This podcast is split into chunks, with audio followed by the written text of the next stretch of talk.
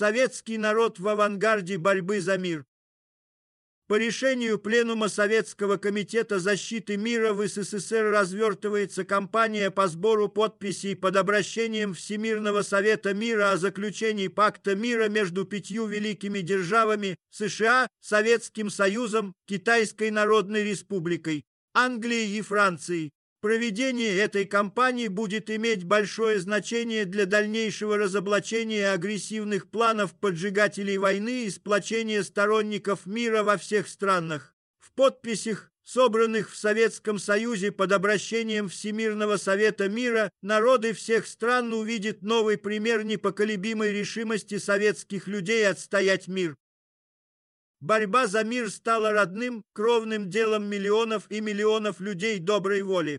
Несмотря на упорные усилия империалистических агрессоров опутать ложью народы, чтобы навязать им свои захватнические планы и вовлечь их в новую войну, несмотря на жестокие преследования сторонников мира, чинимые силами реакции, простые люди всех стран земного шара все активнее поднимаются на борьбу за сохранение и упрочение мира, за предотвращение военной опасности. Народы, не забывшие ужасов и страданий прошлой войны, не хотят нового кровопролития. Стремлением к миру охвачено подавляющее большинство человечества. В новой войне заинтересованы лишь кучки миллиардеров и миллионеров, для которых война является выгодным делом, источником обогащения. Воротилы гигантских монополистических трестов и концернов, крупнейшие торговцы и банкиры США, Англии, Франции и других капиталистических стран, наживающиеся на крови народов. Вот кто злейшие враги мира, вот кто замышляет вергнуть человечество в новую бойню. Вся политика правящих кругов держав американо-английского блока подчинена подготовке и развязыванию новой мировой войны. Созданная для сохранения и упрочения мира Организация Объединенных Наций все более превращается в орудие агрессивной политики американского империализма в средство развязывания новой войны. В тайне от народов, за спиной СССР и других миролюбивых держав, правительство США сколотило Североатлантический военный союз, направленный против мира, свободы и независимости всех стран. Американские империалисты создали во всех частях света сеть военных баз для нападения на СССР, Китайскую Народную Республику, страны народной демократии. На основе Североатлантического союза агрессивные государства осуществляют бешеную гонку вооружений. Уже в настоящее время армии США и Англии численно вдвое больше, чем перед Второй мировой войной. Только в одних Соединенных Штатах под ружьем стоит более трех с половиной миллиона человек. Но за правил Атлантического блока не удовлетворяет и это. Вооруженные силы агрессивных государств все увеличиваются. Недавно Палата представителей США утвердила законопроект о посигновании в 1951 бюджетном году свыше 56 миллиардов долларов на прямые военные расходы. Кроме того, предусмотрено израсходовать на военную помощь иностранным государствам около 8 миллиардов долларов и на строительство военных баз около 6 миллиардов долларов. В эти цифры не входят многие другие расходы правительства США на военные цели, например, на ведение агрессивной войны в Корее, что, по признаниям американских государственных деятелей, обходится Соединенным Штатам в 5 миллиардов долларов в год. Ассигнования на подготовку войны поглощают львиную долю государственных бюджетов и в других капиталистических странах. В то же время урезываются и без того мизерные расходы на культурные и социальные нужды. Вся экономика агрессивных держав подчинена интересам развязывания новой войны. Сокращается производство предметов мирного обихода, свертывается жилищное строительство. Расходы на военные цели империалистические правительства перекладывают на плечи трудящихся, все туже завинчивается налоговый пресс, непрерывно растут цены на продовольствие и товары широкого потребления. Недовольство трудящихся масс правящие капиталистические круги стремятся подавить полицейско-террористическими методами. Американо-английский империалистический блок поставил себе главной задачей включение в состав вооруженных сил Североатлантического союза регулярной немецкой армии, уже восстанавливаемой в Западной Германии под руководством немецких реваншистов. В нарушение всех международных обязательств державы американо-английского блока открыто форсирует милитаризацию Западной Германии. На это рассчитаны выдвинутые французским правительством по указке Вашингтона план Плевина и план Шумана.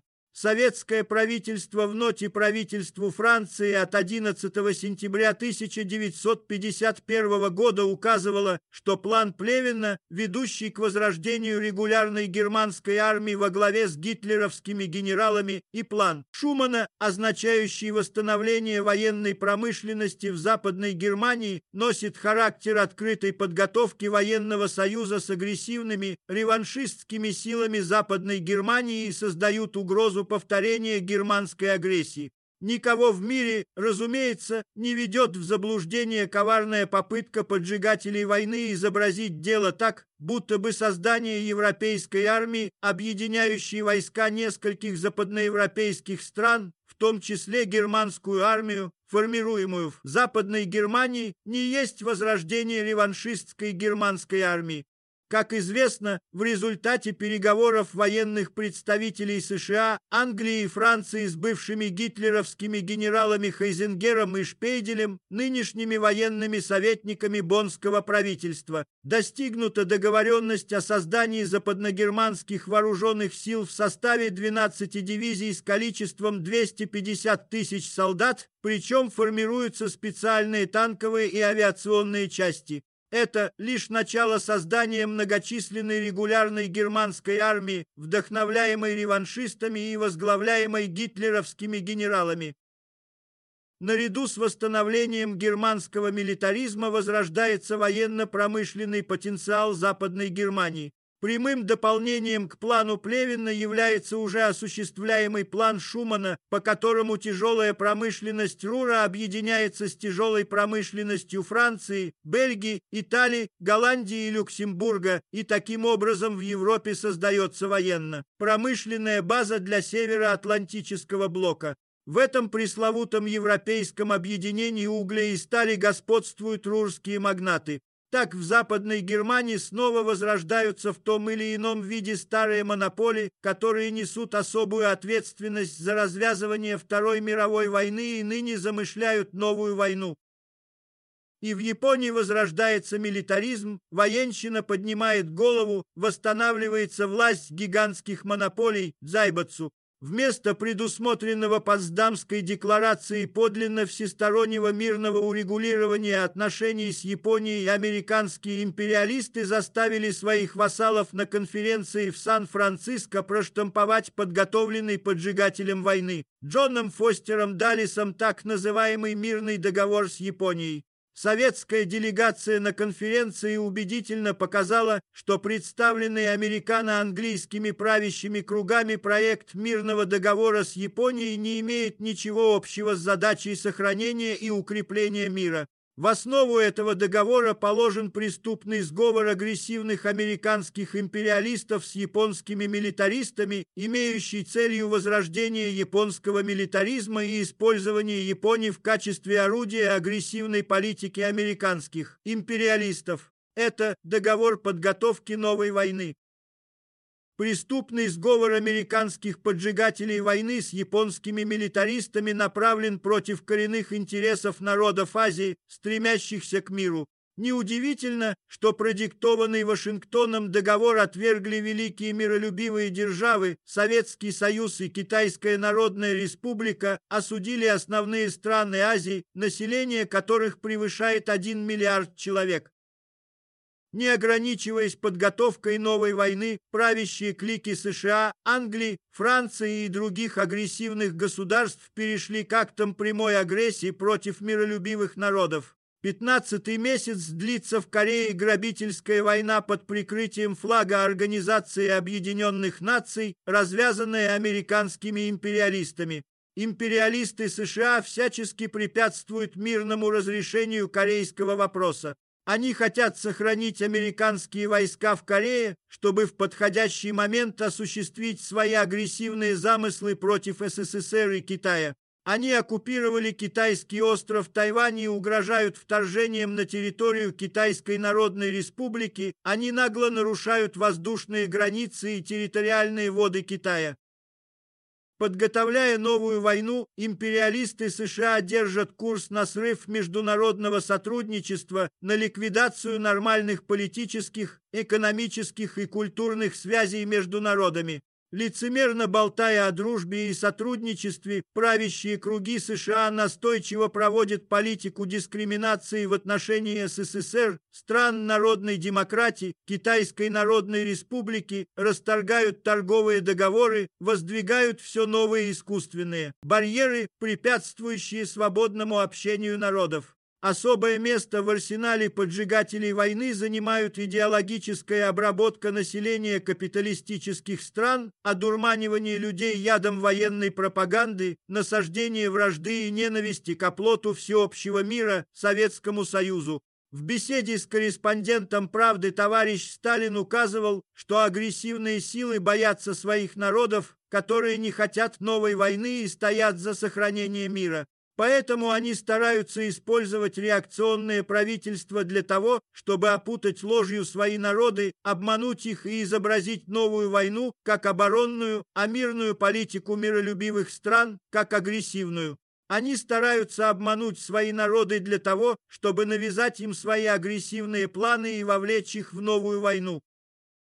На службу этой преступной цели поставлен огромный аппарат идеологического воздействия, находящийся в распоряжении империалистических кругов, тысячи газет и журналов, сотни радиостанций, киностудий. Заправилы Уолл-стрита не жалеют средств для раздувания военной истерии, распространения клеветы по адресу СССР и других миролюбивых демократических стран. Для усиления этой преступной пропаганды создано в июне 1951 года при так называемом Национальном совете безопасности США Управление психологической войны, во главе которого поставлены представители военной клики. Пропаганда войны и агрессии представляет величайшую угрозу делу мира и сотрудничеству народов. Жизненные интересы народов Честь и совесть всего человечества настойчиво требуют организации решительной борьбы против военной пропаганды, неустанного разоблачения происков реакционных сил, заинтересованных в войне. Только решительная борьба народов в защиту мира может предотвратить новую войну, укрепить всеобщую безопасность и дружбу между народами.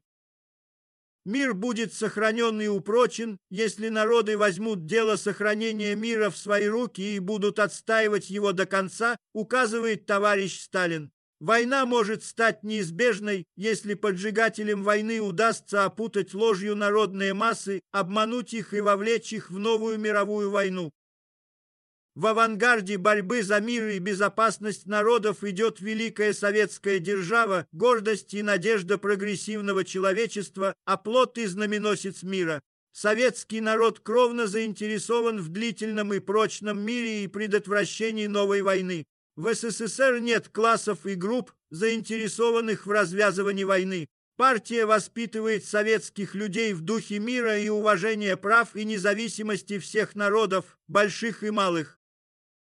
Советский Союз неизменно и последовательно проводит политику мирного сотрудничества со всеми странами, желающими такого сотрудничества. Мирная политика Советского Союза вытекает из коренных основ советского общественного строя и интересов советского народа. Первым актом советского правительства, принятым в историческую Октябрьскую ночь 1917 года, был декрет о мире, написанный Великим Лениным. Во всемирно-исторических документах, написанных товарищем Сталиным и подписанных Лениным и Сталиным, Декларации прав народов России от 15 ноября 1917 года и обращений ко всем трудящимся мусульманам России от 20 ноября 1917 года были провозглашены новые принципы международных отношений, основанные на идее суверенности и свободы народов. С тех пор и до наших дней Советский Союз непоколебимо отстаивает дело мира.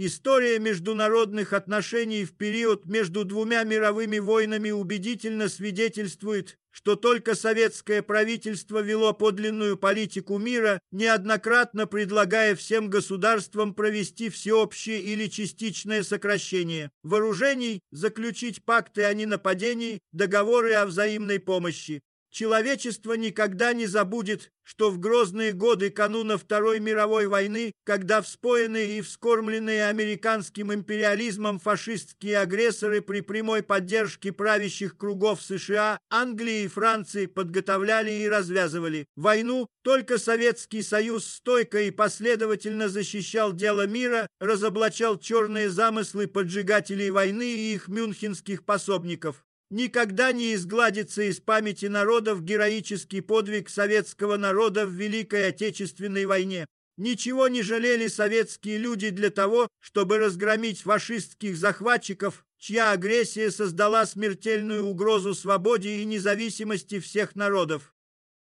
Разгромив фашистских претендентов на мировое господство, Советский Союз освободил человечество от угрозы порабощения, спас мировую цивилизацию. В этом великая заслуга нашего народа перед историей.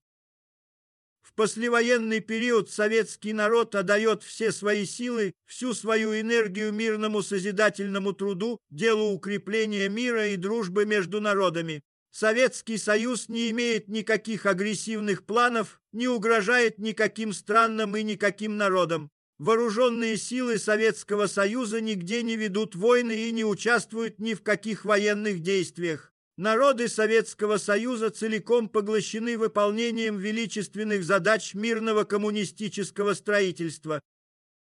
На примере Советского Союза народы всех стран наглядно убеждаются в том, что политика мира, проводимая социалистическим государством, открывает безграничные возможности для развития и расцвета производительных сил. Наша страна добилась огромных успехов в восстановлении и развитии народного хозяйства. Советский Союз досрочно и с превышением выполнил первый послевоенный пятилетний план, внеся тем самым новый крупный вклад в дело сохранения и укрепления мира.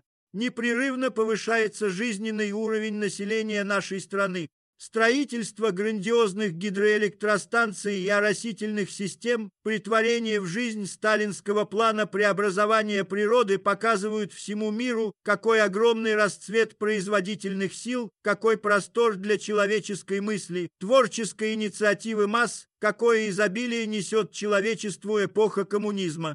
Выдающиеся успехи советского народа на фронте мирного созидательного труда укрепляют дух борцов за мир, завоевывают среди трудящихся всех стран миллионы новых искренних друзей Советского Союза.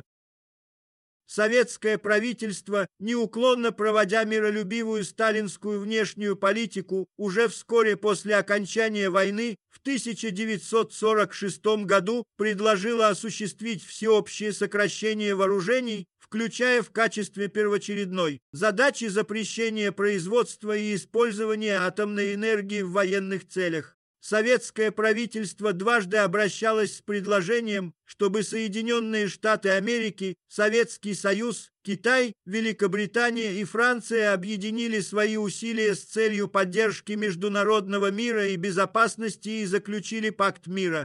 Такой пакт, заключенный пятью великими державами, несущими главную ответственность за сохранение мира, явился бы одним из решающих факторов в деле обеспечения всеобщего мира. Советский Союз первым поднял голос протеста против вооруженной интервенции американского империализма в Корее и неоднократно предлагал урегулировать корейский конфликт мирным путем.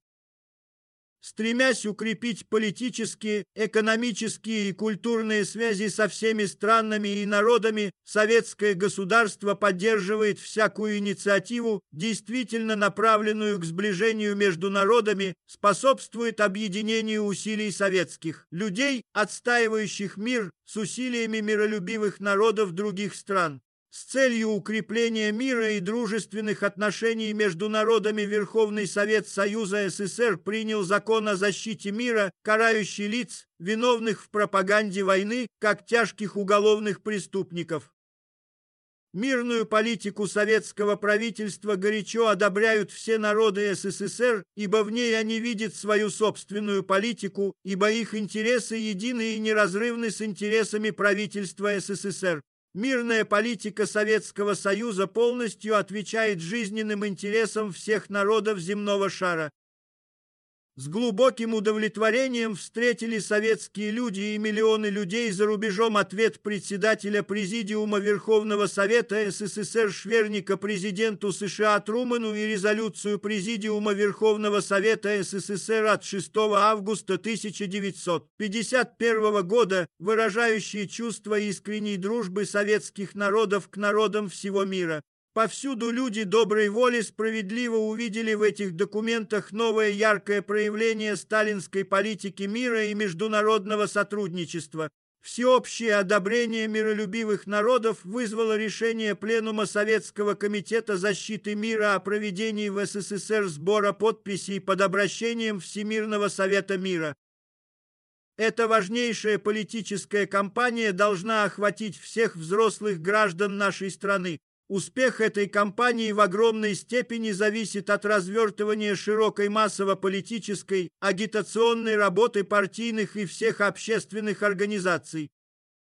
Политическая работа, связанная со сбором подписей под обращением Всемирного Совета Мира и проведением конференций сторонников мира, должна быть направлена на разъяснение трудящимся указания товарища Сталина о том, что широкая кампания за сохранение мира как средство разоблачения преступных махинаций поджигателей войны имеет теперь первостепенное значение разоблачая агрессивные замыслы и планы империалистических поджигателей войны, агитаторы и пропагандисты должны разъяснять трудящимся, что только решительная борьба миролюбивых народов в защиту мира может предотвратить войну и укрепить дело мира. В ходе кампании по сбору подписей под обращением Всемирного Совета Мира следует систематически освещать основные вопросы международного положения, мирную внешнюю политику советского правительства, неустанную борьбу нашей страны за мир против зачинщиков войны.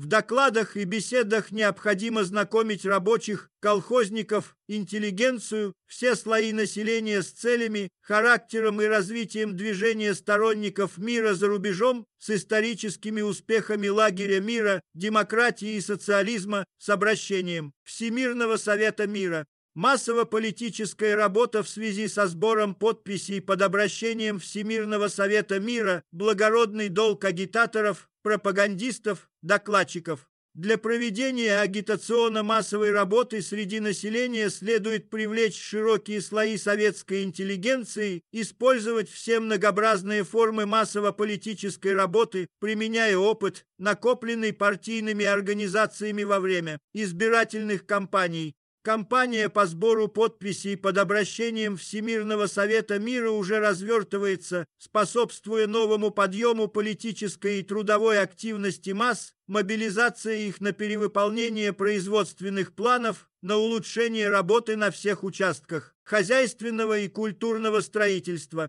Советские люди знают, чем сильнее будет наша Родина, тем более значительной будет ее роль на международной арене, тем надежнее будет дело мира. Всесоюзный Центральный Совет профессиональных союзов и Центральный комитет, горячо одобряя и поддерживая решение Советского комитета защиты мира, призвали всех членов профессиональных союзов всех комсомольцев и молодежь Советского Союза единодушно, подписать обращение Всемирного Совета Мира, снова продемонстрировать свою нерушимую волю к сохранению мира, еще шире развернуть социалистическое соревнование за долгосрочное выполнение и перевыполнение производственных планов, за дальнейшее укрепление могущества нашей советской Родины, оплота мира и демократии во всем мире. Во всех областях краях и республиках нашей страны проходят конференции сторонников мира.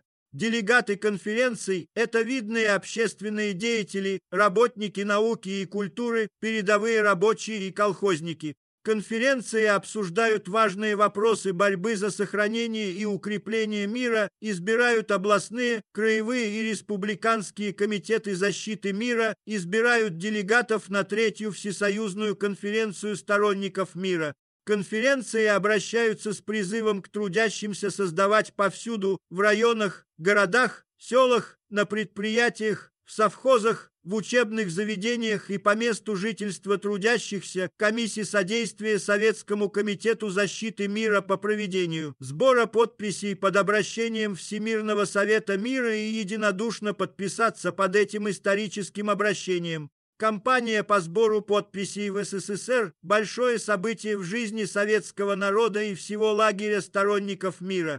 Она, несомненно, приведет к еще большему сплочению трудящихся нашей страны вокруг партии, снова продемонстрирует перед всем миром нерушимое морально-политическое единство советского общества, еще выше поднимет международный авторитет Советского Союза. Воля народов СССР к миру непреклонна. Вместе с Советским Союзом борются против угрозы новой войны страны народной демократии и такая новая могучая сила лагеря мира и демократии, как Китайская Народная Республика. Во имя счастья и процветания своих народов Советский Союз, Китайская Народная Республика, Монгольская Народная Республика, Польша, Чехословакия, Болгария, Румыния, Венгрия, Албания, Германская Демократическая Республика отстаивают великое дело мира. Дружба СССР, Китая, стран народной демократии – залог сохранения и упрочения мира и всеобщей безопасности. Обмен приветственными телеграммами между Сталиным и Мао в связи с шестой годовщиной разгрома агрессивных сил Японии и освобождения Восточной Азии от иго японского империализма имеет огромное значение для укрепления мира и безопасности народов. Не может быть сомнения, писал Сталин в приветственной телеграмме председателю Центрального народного правительства Китайской Народной Республики, что нерушимая дружба Советского Союза с Китайской Народной Республикой служит и будет служить делу обеспечения мира на Дальнем Востоке против всех и всяких агрессоров и поджигателей войны. Лагерь мира, демократии и социализма крепнет и растет свидетельством прочности народно-демократического строя и вместе с тем серьезным ударом по замыслам поджигателей войны является разоблачение шпионско-диверсионных организаций империалистических разведок в Польше, Чехословакии, Румынии, Болгарии, ликвидация бандитских шаек в ряде провинций Китая, в капиталистических странах Запада и Востока, несмотря на фашистский террор, полицейские репрессии и клеветническую пропаганду поджигателей войны, под знамя борьбы за мир становятся все новые миллионы людей. Все страны и континенты облетел призыв Всемирного Совета Мира добиваться заключения пакта мира между пятью великими державами, пакта, открытого для всех государств и предусматривающего самое простое обязательство не прибегать к оружию для разрешения международных споров. Уже около 450 миллионов людей доброй воли поставили свои подписи под этим обращением. Нет сейчас такой страны на земле, где бы не звучал мощный голос народных масс в защиту мира. Миллионы простых людей сознают, что в обстановке растущей угрозы новой войны отстоять мир можно только объединенными, решительными действиями всех миролюбивых народов. Благородная идея защиты мира объединяет людей самых различных политических и религиозных взглядов. Все более активную роль в движении сторонников мира начинают играть народы колоний и зависимых стран. Победа китайской народной революции, открывшая новую славную страницу в истории освободительного движения народов Азии, героическая борьба корейского народа за свою свободу и независимость оказали огромное влияние на народы Азии, Африки и других частей света усилили их решимость сбросить с себя цепи империалистического рабства. Народы колониальных и зависимых стран присоединяют свои усилия к усилиям всех миролюбивых народов. Их борьба за мир, национальную независимость еще более укрепляет Международный фронт сторонников мира. Растущие и крепнущие с каждым днем силы мира, демократии и социализма в состоянии сорвать преступные замыслы американо-английских поджигателей новой войны. Неустанное повышение бдительности сторонников мира – надежная гарантия мира. Чем настойчивее будут защитники мира разоблачать клевету империалистической пропаганды, чем решительнее будут они давать отпор всем махинациям поджигателей войны и их правосоциалистических и титовских холопов, тем меньше будет у организаторов войны возможности осуществить свои подлые, человеконенавистнические замыслы.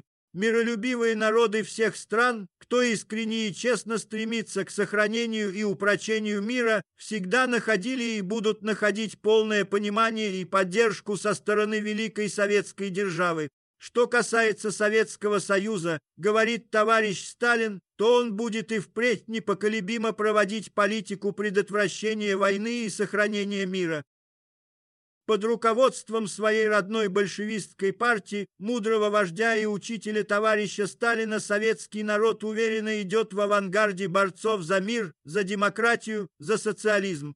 Все стремления и помыслы советских людей, строителей коммунизма, направлены к укреплению могущества нашей социалистической родины, твердыни всеобщего мира и безопасности народов, к сохранению и упрочению мира. Страна Советов всем людям доброй воли. 1951 год. Озвучено нейросетью Ленин специально для творческого объединения «Авангард».